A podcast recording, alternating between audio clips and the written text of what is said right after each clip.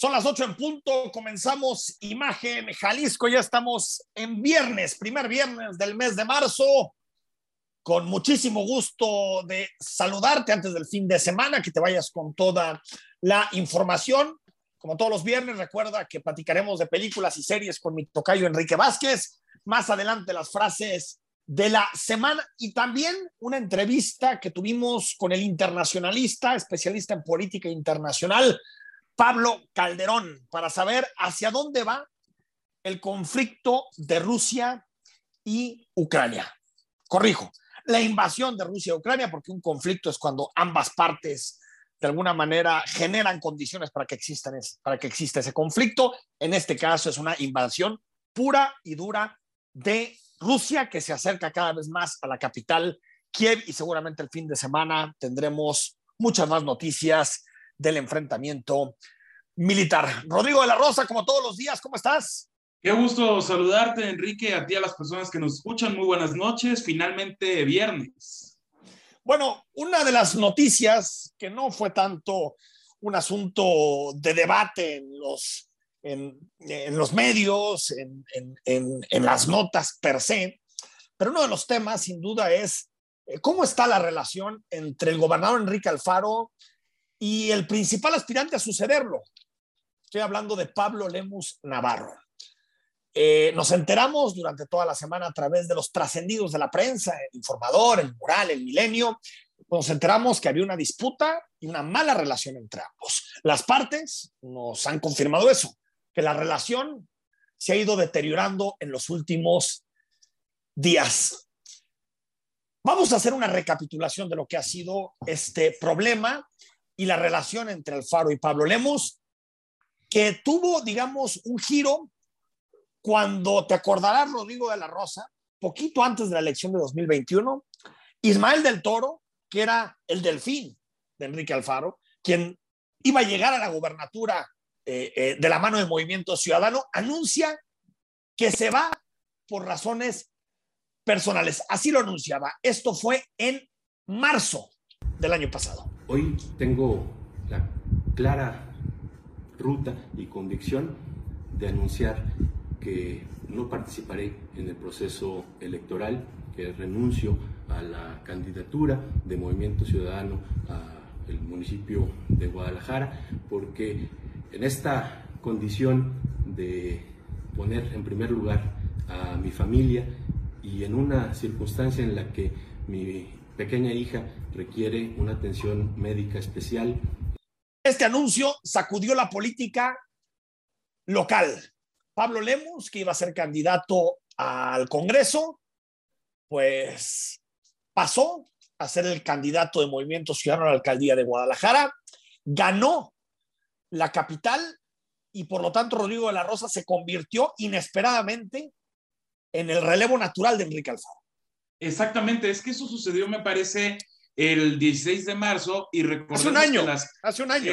exactamente, y las campañas iniciaban dos, dos o tres semanas después, a más tardar, es decir, en, en abril. Y entonces, unos días después, el propio Ricardo Rodríguez, entonces presidente de MC a nivel Jalisco, pues fue el que tuvo que dar el anuncio de que Pablo Lemus quedaba con la candidatura y en aquel momento el propio Lemus Navarro decía que él se iba a apoyar para gobernar con su amigo Ismael del Toro porque necesitaba de su apoyo y al final de cuentas, pues Ismael del Toro se sacudió por completo de la, de la vida pública de Jalisco, prácticamente ya no ha aparecido y Lemus parece marcar cada vez más distancia de las disputas del alfarismo, ¿no?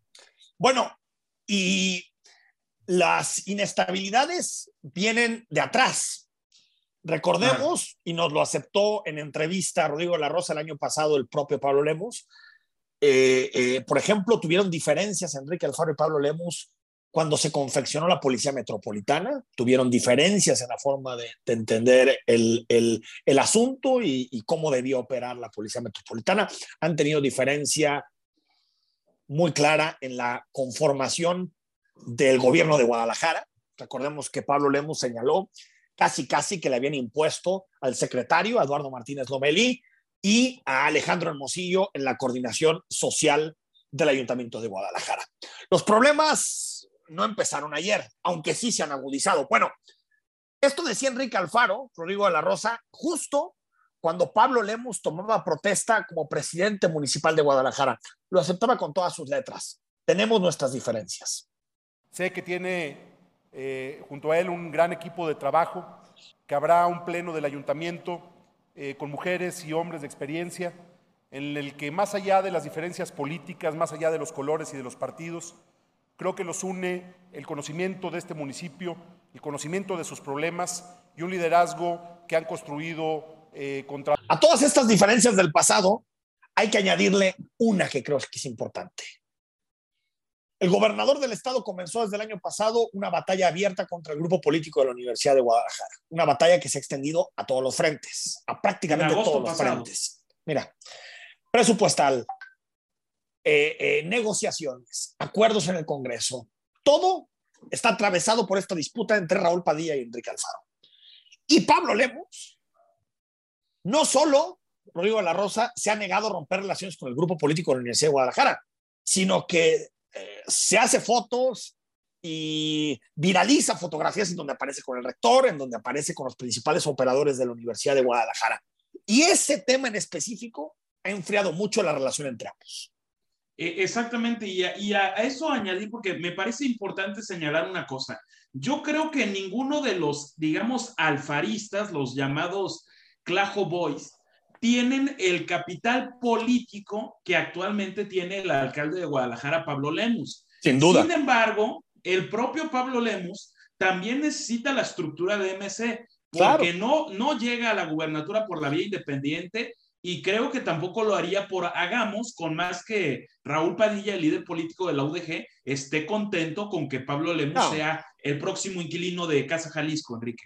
Es difícil. Fíjate, tú se lo preguntabas esta semana, Pablo Lemos, que, trató de restarle importancia y dijo, así, lo, lo declaró contigo, que son amigos, que el gobernador y él son amigos y que hay mandos medios que los quieren enemistar, pero que siguen siendo amigos.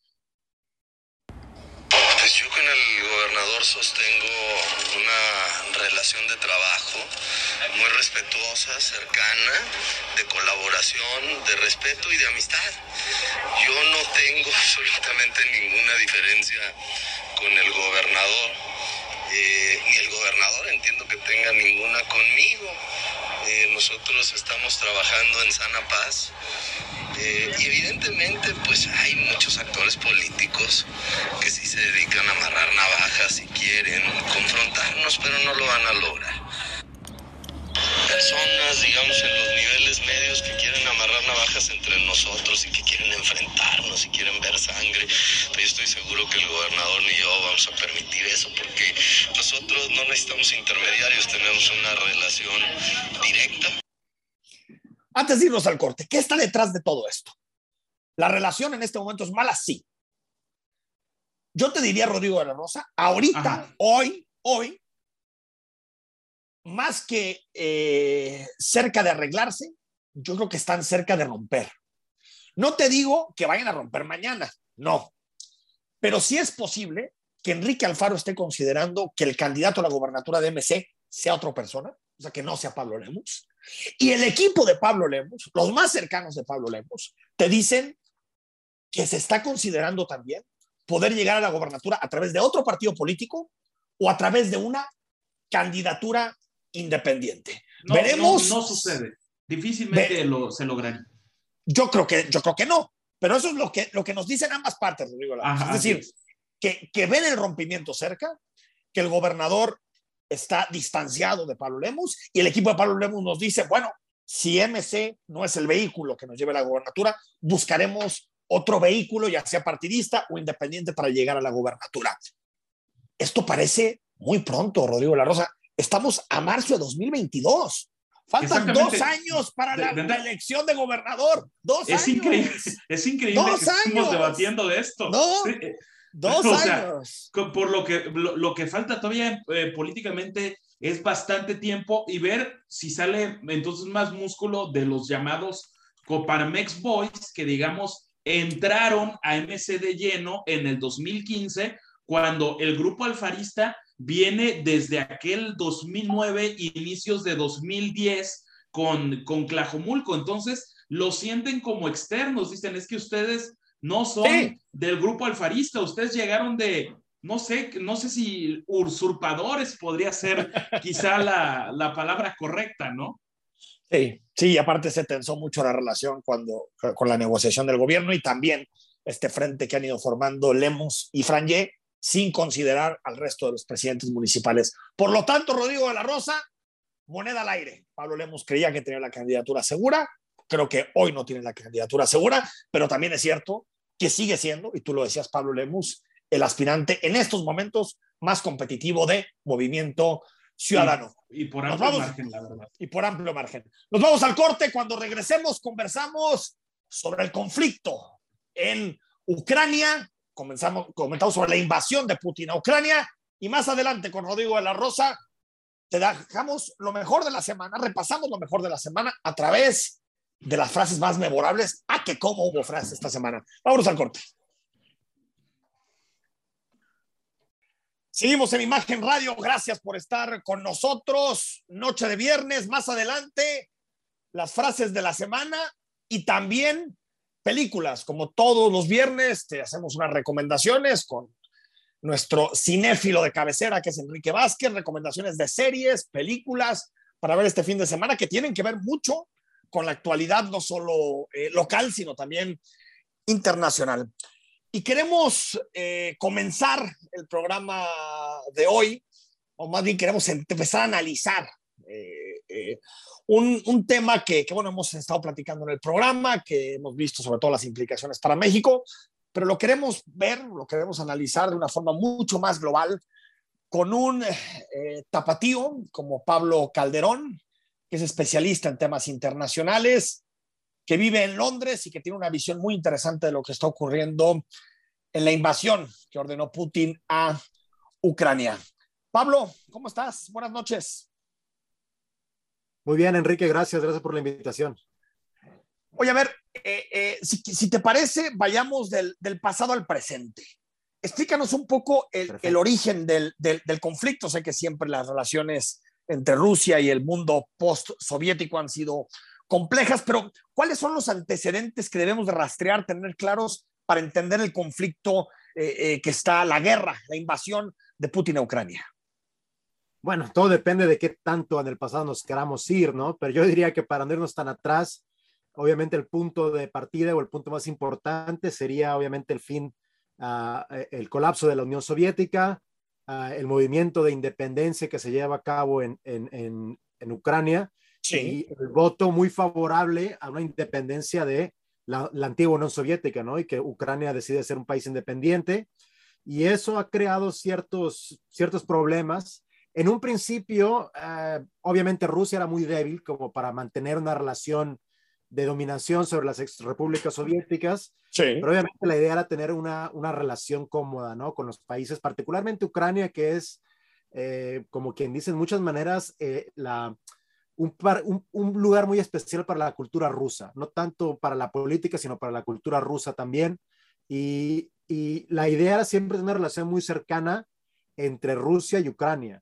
El problema se da sobre todo eh, cuando eh, Ucrania empieza a dar un giro mucho más occidental. Europeísta, ¿no? Sí. Más pro-europeo, más, más buscando la Unión Europea. Y en su momento creo yo que lo que realmente sucede aquí, el cambio radical se da más bien en 2008, que es cuando hasta cierto punto Vladimir Putin rompe con el occidente en gran medida, ¿no? Y en el 2008 es cuando Vladimir Putin eh, si no recuerdas, si recuerdas, antes del 2008, parecía que Rusia se acercaba más, inclusive, a, a las potencias occidentales, sí, del sí. G8, a, del G20, y se veía como un país que eventualmente se pensaba, yo me acuerdo todavía, que Rusia podía ser miembro inclusive de la Unión Europea. Imagínate nomás. Se hablaba hasta ser miembro de la OTAN. Sí, y, sí. y es en el 2008 realmente cuando Vladimir Putin como que rompe con Occidente, uh, particularmente con la invasión en Georgia. Georgia uh, sí. y decide básicamente ir por su propio lado, por seguir su propia batuta. y en el 2008 da un giro más autoritario, ¿no? Con la crisis financiera, tiene que apretar un poco el cinturón, tiene que eh, meter freno de mano. Y ahí es cuando Ucrania empieza a voltear como a ver mucho más al occidente y, cuando realmente uh, la Unión Europea y la OTAN en particular empiezan a, darle a entender a Ucrania que podría ser miembro tanto de la Unión Europea como de la OTAN. Uh, y creo que ahí está parte del origen del problema. Eh, eh, que es, es, un momento eh, relevante. También, digamos que, que, Ucrania llegó a tener en el pasado, Pablo, algunos gobiernos, como el de Yanukovych, que, eran, digamos, más prorrusos. Y, y, en los últimos años lo que hemos visto es que una parte importante de los, de los ucranianos se asumen más cercanos a Occidente que al mundo postsoviético. Eh, ¿qué, busca eh, Pablo Putin? Es decir, eh, ¿hasta dónde quiere llegar? Supimos esta semana que ya se, se pactó un corredor humanitario, una especie como de cese al fuego temporal, pero la pregunta que todos nos hacemos es, ¿Putin quiere llegar y, y, deponer a Zelensky? ¿Quiere simplemente el reconocimiento internacional del, del Donbass, de, de, de, Donetsk, de Lugansk? ¿Hasta dónde tú crees que, que, que quiere llegar Putin en esta guerra? yo creo que Vladimir Putin quiere uh, controlar Ucrania y quiere realmente uh, un cambio de régimen e instalar un régimen uh, principalmente no democrático para evitar que estos problemas sí. se vuelvan a suscitar, ¿no? Que, que, como siempre la democracia es muy impredecible. Quiere imponer un, básicamente un régimen títere de, de, Moscú, como pasa en Bielorrusia. Como Bielorrusia, exacto. Eh, y tener un control casi absoluto de Ucrania. Ah, me parece, en mi opinión, que es un, es un, es una, es un error de cálculo. Ah, primero que nada, porque obviamente Ucrania, con todo respeto a Bielorrusia, Ucrania no es Bielorrusia, Ucrania no es Georgia, Ucrania no es Chechenia, uh, Ucrania es un país mucho más grande, con mayor población, mayores recursos y sobre todo con una población que nos estamos dando cuenta bastante hostil a la idea de cualquier manera ser parte de Rusia claro, o, o ser parte de alguna unión con Rusia eh, me parece bastante claro ahora que los ucranianos lo que menos quieren es ser parte de Rusia o tener la influencia de Vladimir Putin. Uh, y, y, creo que esa es la, el, la, falta de, el error de cálculo de Vladimir Putin, que pensó que a lo mejor iba a ser más fácil la, la, la conquista hasta cierto punto, la invasión, uh, y que la comunidad internacional no iba, no iba a responder de la manera en la que lo hizo y que iba a ser una invasión relativamente fácil, rápida, como se dio, por ejemplo, igual en Georgia, como se dio en, sí, en Bielorrusia. Sí. Y, una cosa es mucho más fácil. Obviamente, eh, Ucrania tiene más relaciones con Occidente. Ucrania se entiende en Europa como un país europeo.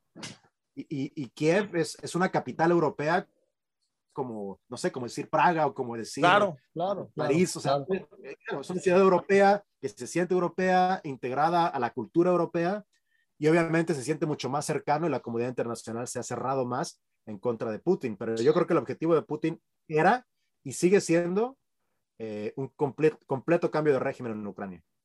Es decir, eh, completar el dominio de Ucrania y exigir la salida de Zelensky. Es, eh, eh, me parece que la, la, bueno, si Putin tuviera su, a, a, su medida, Zelensky lo van a suicidar de alguna manera sí. y va a pasar algún tipo de accidente, de esos que suelen pasar ese, a ese tipo de personas, y instalar un régimen completamente nuevo. Ese me supongo que sería el plan de Vladimir Putin. Obviamente me parece que va a ser extremadamente difícil que lo logre, ¿no? En la que se sí. encuentra la, la guerra, eh, eh, la, la, batalla, el apoyo que está recibiendo Ucrania de la comunidad internacional, armamento, uh, la realmente el aislamiento que está sufriendo Rusia debido a este, a este ataque, yo creo que no se lo esperaban en lo más mínimo y creo que eventualmente se les va a doler más a los rusos que al resto del mundo. A eso hoy, eh, Pablo, Pablo Calderón, internacionalista, especialista en temas internacionales. A ver, eh, ¿qué tanto puede aguantar Rusia la asfixia eh, eh, económica? Es decir, ¿es sostenible en el tiempo? ¿No es sostenible? Y si lograra su plan, como poder controlar totalmente Ucrania, me imagino que las consecuencias económicas serían gravísimas. Realmente, como está la economía rusa, ¿puede, puede aguantar una, una guerra tan larga Vladimir Putin? De aguantar, de aguantar puede aguantar indefinidamente, ¿no? Puede aguantar como Corea del Norte y pasar, sí. 70 años en completo aislamiento. En autarquía, en autarquía. En autarquía completa y, y, y, todo depende de qué tanto poder y tanto control tenga Vladimir Putin dentro de Rusia. Y me parece que los últimos cinco o seis años, Vladimir Putin se ha dedicado a consolidar su poder dentro del país, de la, de la Federación Rusa, y me parece que ha llegado ya casi al nivel de ser un líder absoluto. Tiene una, uh, tiene que responder a, cierta, a cierto número de individuos bastante reducido, ¿no? Sobre todo ciertos oligarcas, ciertos políticos que siguen teniendo influencia, las clases medias de las ciudades grandes, pero también es cierto que Vladimir Putin tiene un control casi completo y total de los medios de comunicación masiva totalmente, en Rusia, sí. totalmente, como, totalmente cooptados por el gobierno, puede dar la retórica que quiera. Yo tengo, de hecho, tengo amigos en Rusia y he estado hablando con ellos en estos días y, y son gente que yo, vamos, que fue a la universidad con ellos, que yo respeto mucho, uh, gente inteligente, educada, lo que tú quieras. Ellos están convencidos que el régimen ucraniano es un régimen neonazi y que Vladimir Hijo. Putin está acabando con el nazismo en Europa. Uh, Mira. ¿Por qué? Tiene un control absoluto de los medios de comunicación. Ellos están convencidos de que pueden sobrevivir sin iPhones, sin Apple Pay, sin nada de eso. ¿Cuánto tiempo pueda realmente sobrellevar esto? Depende realmente de la sociedad rusa. ¿Qué tanto la sociedad rusa esté dispuesta a sacrificar en el nombre de esta gran misión patriótica? No estoy muy seguro. Uh, pero si Vladimir Putin puede apretar el cinturón y, y, hacer que se aguanten, se aguanten indefinidamente. Yo no creo que pueda Vladimir Putin de ninguna manera eh, mantener la ocupación de Ucrania. Vamos, yo lo digo, lo digo de esta manera. Si Estados Unidos, okay, lo que es Estados Unidos, no pudo ocupar Afganistán, siendo Afganistán lo que es, sí. por más de 20 años, me parece imposible que Rusia pueda ocupar Ucrania por más de 20 minutos. Es, esa, es una, esa es una buena analogía, porque es cierto. La, sí, sí, sí. La sí, brutal.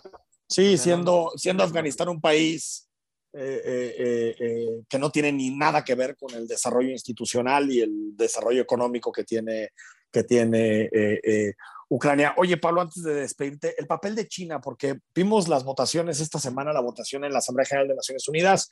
Eh, China se abstuvo, poquitos países realmente apoyaron a, a, a Rusia, Siria, eh, algún otro, eh, países pequeños, casi todos, Corea del Norte, con regímenes dictatoriales.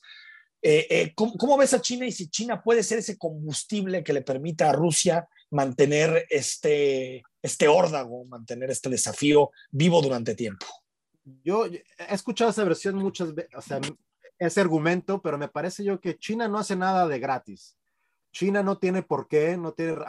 Se nos olvida también que China y Rusia no son los mejores amigos y, y, y, y, Vladimir Putin obviamente tiene miedo de la OTAN y tiene miedo de Estados Unidos y tiene desconfianza, pero también tiene miedo de quedar rezagado contra China y son competidores regionales en cuanto a potencia y han sido competidores claro. durante décadas. Y China no tampoco creo que ellos que estén a, a, la disposición de Rusia para ayudar en lo que sea necesario y sobrellevar la guerra y mantener su guerra indefinidamente. Uh, China está en una, en una etapa distinta. Eh, Rusia, me parece que Vladimir Putin lo que quiere es romper el sistema internacional completamente porque siente que Rusia no se beneficia del sistema en lo más mínimo. Y Rusia lo que quiere es acabar con el sistema institucional liberal que se estableció en la segunda, eh, después de la Segunda Guerra Mundial, tal y cual. China, en los últimos 20 años, se ha favorecido muchísimo de este régimen institucional de, de liberal, de libre comercio, etcétera, claro, etcétera. Claro, claro. Y, y, no veo por qué China va a arriesgar su posición en este nuevo sistema para ayudar a Rusia por simplemente porque son cuates o porque pa, para debilitar a Estados Unidos, para debilitar a Estados Unidos podría ser. De alguna manera sí, pero todo tiene su límite, ¿no? Y, y, al fin y al cabo, a China también le conviene que la economía de Estados Unidos y la economía europea, la economía del mundo, siga creciendo, siga consumiendo, porque el Partido Comunista Chino tiene que seguir entregando su 10% claro. de crecimiento anual para seguir en el poder. Y no va a sacrificar sí. eso por ayudar a Vladimir Putin. Lo que China necesita que hacer es seguir creciendo, seguir creciendo, seguir sacando gente de la pobreza, porque cuando se acabe el crecimiento en China es cuando vienen los problemas para el, para el régimen uh, comunista. Entonces no creo que realmente a China le convenga alargar esto, alargar una crisis económica mundial. Definidamente, ¿no? Simplemente por ayudar a Vladimir Putin, no creo que sean tampoco tan cuates. En México hemos debatido mucho, eh, Pablo, sobre la, las posturas. Una postura mucho más dura de parte del canciller Marcelo Ebrard y de la delegación de la, del embajador de México en Naciones Unidas, de Juan Ramón de la Fuente. Eh, pero hemos visto al presidente de la República, eh, digamos, como timorato a la hora de condenar lo que está sucediendo en, en, en, Ucrania. El discurso del presidente ha sido muy genérico, nunca ha condenado a Vladimir Putin de forma directa, con nombre y apellido desde la, desde la distancia, desde Londres, de donde estás, ¿cómo has visto la forma en que ha reaccionado la diplomacia mexicana?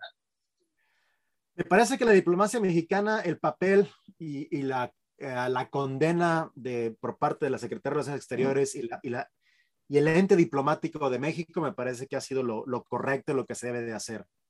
De las declaraciones de, de López Obrador, uh, sí, me parece que realmente no le costaría nada ser un poco más enérgico en la condena de Vladimir Putin. Nadie está a favor de Putin. No creo que haya gran, un gran número de personas o de los uh, del electorado en México que sea necesariamente muy prorruso, que realmente le importe mucho lo que esté pasando con Rusia. No le cuesta nada, no tiene costo político y, y no lo entiendo hasta cierta medida. Pero también es cierto que esto es muy tradicional de la política exterior mexicana y la política exterior mexicana siempre ha sido tibia, por así decirlo. ¿No? Y siempre ha manejado, eh, da con una mano y quita con la otra, ¿no? Para mantener siempre su, su peculiar neutralidad. Y en ese sentido me parece que es un poco más normal y es un poco más, es, es, es más típico de la, de la, política exterior mexicana y se nos olvida que eso se ha hecho, se ha hecho bastante, lo mismo que hacía el régimen priista durante décadas. Claro, claro, claro. Ya, no sé, eh, um, condenaban a uno y decían que, no sé, y, y apoyaban a Cuba, ¿no? Para, claro darse como más, como un toque más izquierdista domésticamente, siempre y cuando era un régimen bastante conservador. Entonces, juegan esos juegos con la política exterior, que para México la política exterior siempre ha sido una, uh, una estrategia de, de, consumo doméstico más que otra cosa, porque al fin y al cabo, Totalmente. la opinión de México en Rusia y en Ucrania da completamente igual. Y es simplemente Pesa. para consumo doméstico. Pesa poco.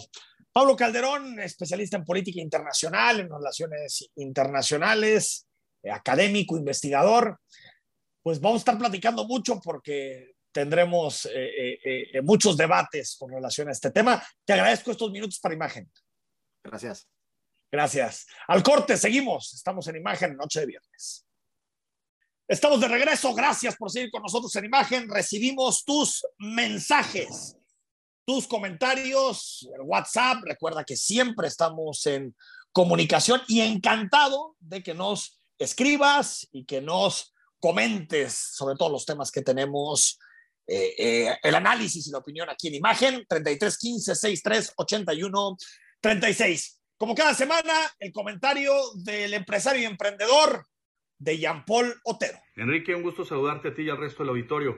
Pues parece que el gobierno de Jalisco hace una importante apuesta por cambiar la política pública en materia de apoyos a proyectos productivos, sobre todo aquellos planteados por la iniciativa privada. Anteriormente se canalizaban recursos a través de subsidios a proyectos que eran planteados por cámaras, asociaciones de carácter productivo o incluso empresarios que planteaban la generación de empleo como consecuencia, pero donde no necesariamente había complementariedad o subsidiariedad en las solicitudes. Ahora, con la creación de la Agencia para la Coinversión del Estado de Jalisco, este organismo público descentralizado que tomará, por un lado, el quehacer y el vocacionamiento de apoyo regional de la Agencia de Proyectos Estratégicos y los activos que tenía bajo su coordinación el Consejo Estatal de Promoción Económica, tendrá la tarea de discriminar cuáles son los verdaderos proyectos de impacto regional y en, y en materia de competitividad y, sobre todo, buscar la complementariedad de los apoyos privados.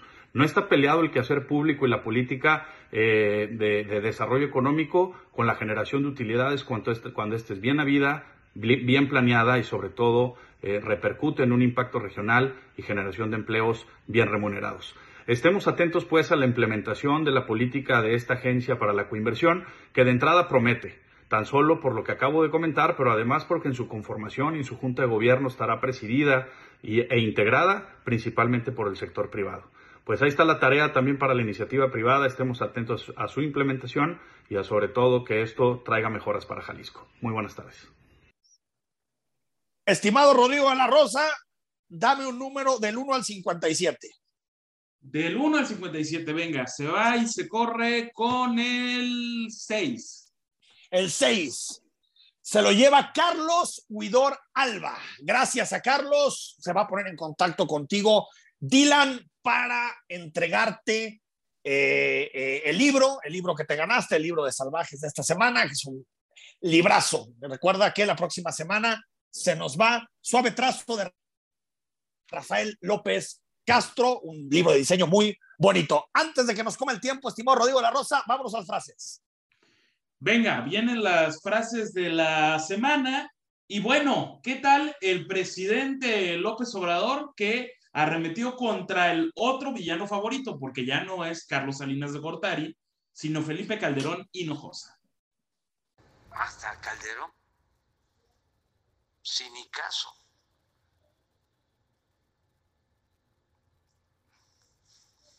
Ya estamos esperando que explique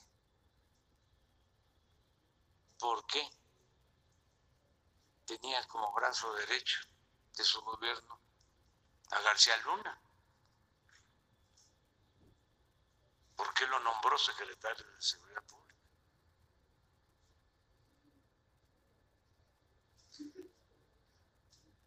Ya no hablemos de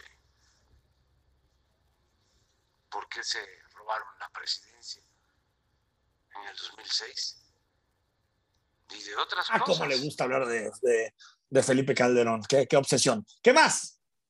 Bueno, pues resulta, entre, entre obsesiones, nos vamos a lo que pasó ayer jueves y una alerta sísmica en la capital del país. Y vean el ridículo que hace el director de Protección Civil de la Presidencia de la República, Marco Mosqueda, porque mientras otros se evacúan, pues los reporteros que están detrás de la noticia que se queden sentaditos.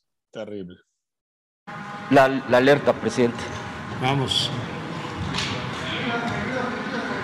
Siéntense, siéntense. Tranquilos, sí, sí. Sentados. Preparen sus cosas, por favor. Oye, y la alcaldesa Sandra Cuevas, que se puso a lanzar balones con billetes, Dios mío.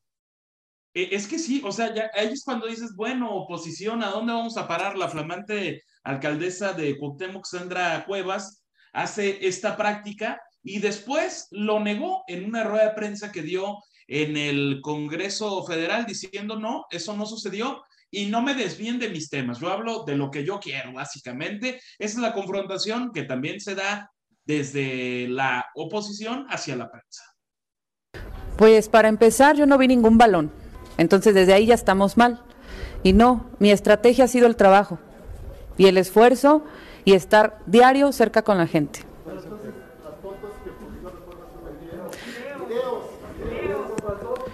Bueno, no nos desviemos. Estamos, estamos hablando. A ver, a ver, a ver, a ver, a ver, a ver. No, no, no, no, no, no, no. Compañeros, orden, por favor. El tema más importante, el tema más importante es la persecución política y de ahí no me van a sacar, ¿eh? Quieran, quieran moverse a otro lugar, yo no me voy a mover. Y el nuevo candidato de Movimiento Ciudadano en Quintana Roo, pues no tiene las mejores formas, ¿no? Oye, ahí para todos los que dicen que la prensa este, no, no está cuestionando a nadie y solo al presidente López Obrador, bueno, pues ahí tienen dos botones, ¿no? Pero, pero sí, ¿cómo, cómo llamó a los colegas reporteros? Disfrútenlo. Oiga, ¿cómo dijo?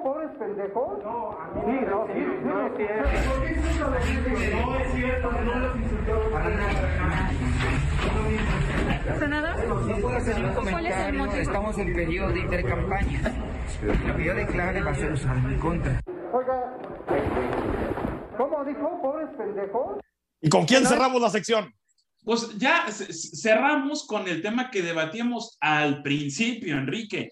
Y es que resulta que aunque trascendidos, periodistas y políticos tienen otros datos, el propio alcalde Pablo Lemus dice que él es amigo del gobernador, que no se hagan bolas.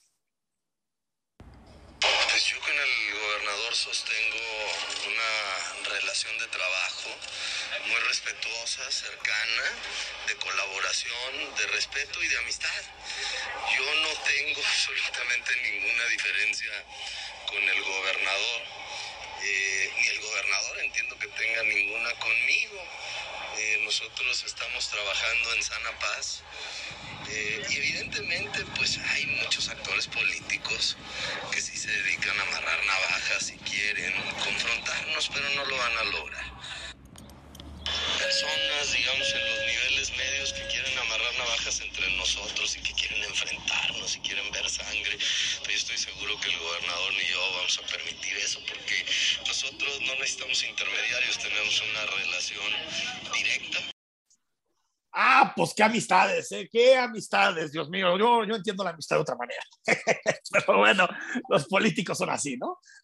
Pues es que en, en política las amistades también son intereses, ¿no?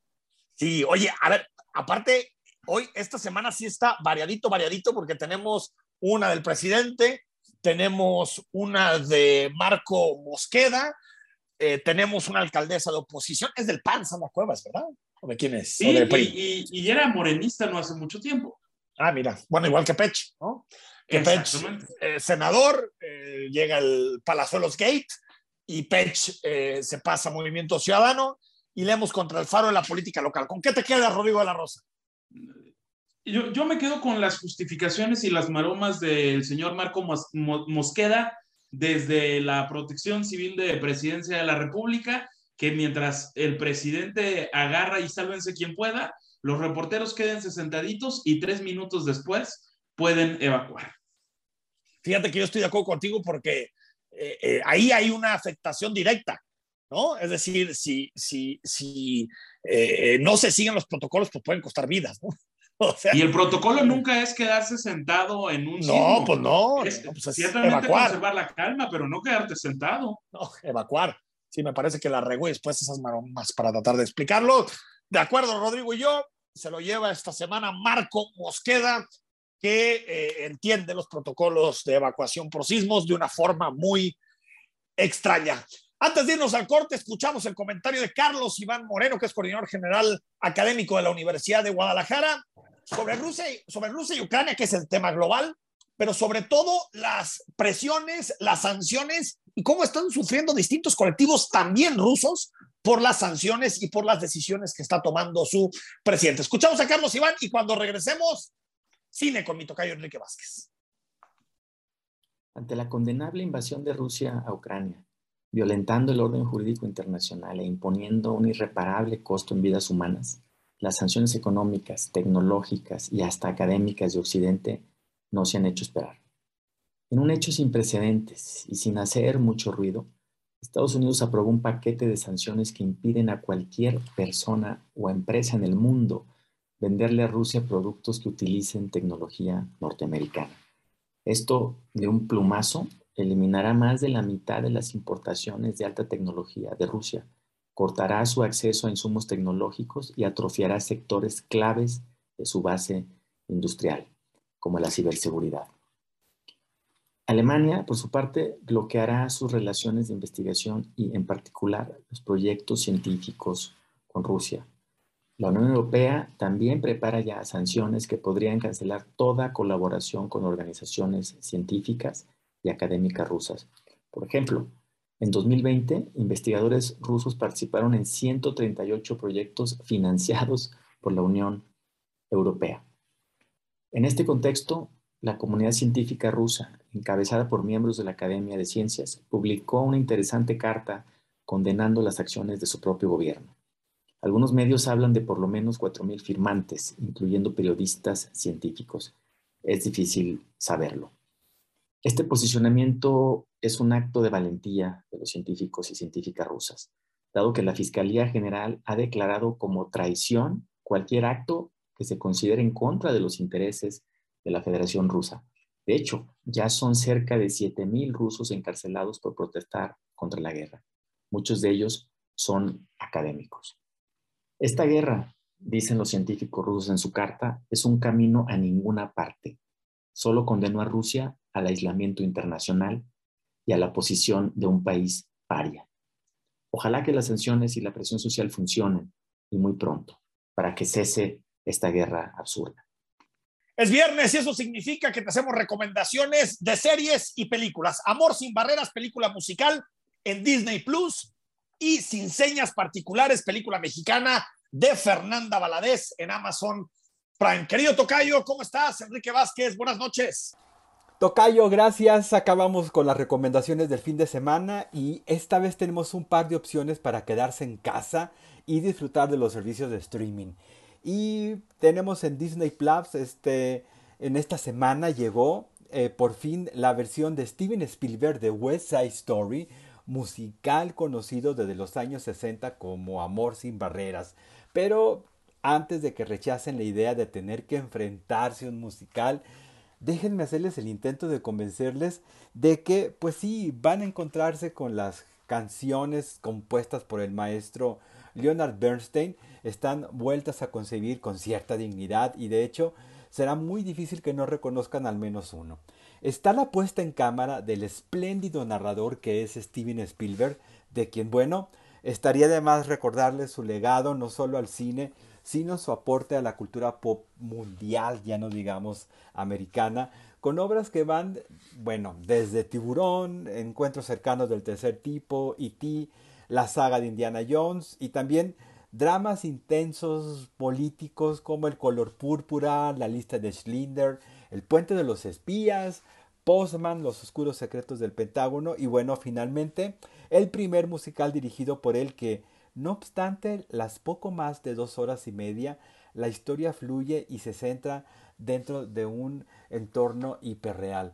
Más allá de la burbuja más o menos estética o quizás más bien preciosista de la versión de 1961 de Robert Wise y Jerome Robbins con Natalie Wood y la candente presencia de Rita Moreno, quien por cierto produce esta nueva versión y aparece también actuando junto a Ansel Elgort y Rachel Selger, que nuevamente a través de la confrontación de dos pandillas neoyorquinas que en los años 50 intentan apropiarse del West Side, el lado oeste de Manhattan en Nueva York, por un sitio que finalmente terminó por derribarse para construir en su lugar el Metropolitan Opera dentro del Lincoln Center, del cual vemos apenas una parte en la impresionante secuencia inicial de esta película y nos sirve para establecer geográficamente perdón, el lugar y también para darnos cuenta de una vez que visualmente estaremos frente a una obra que si bien algunos diálogos son cantados, insisto, no le tengan miedo a eso,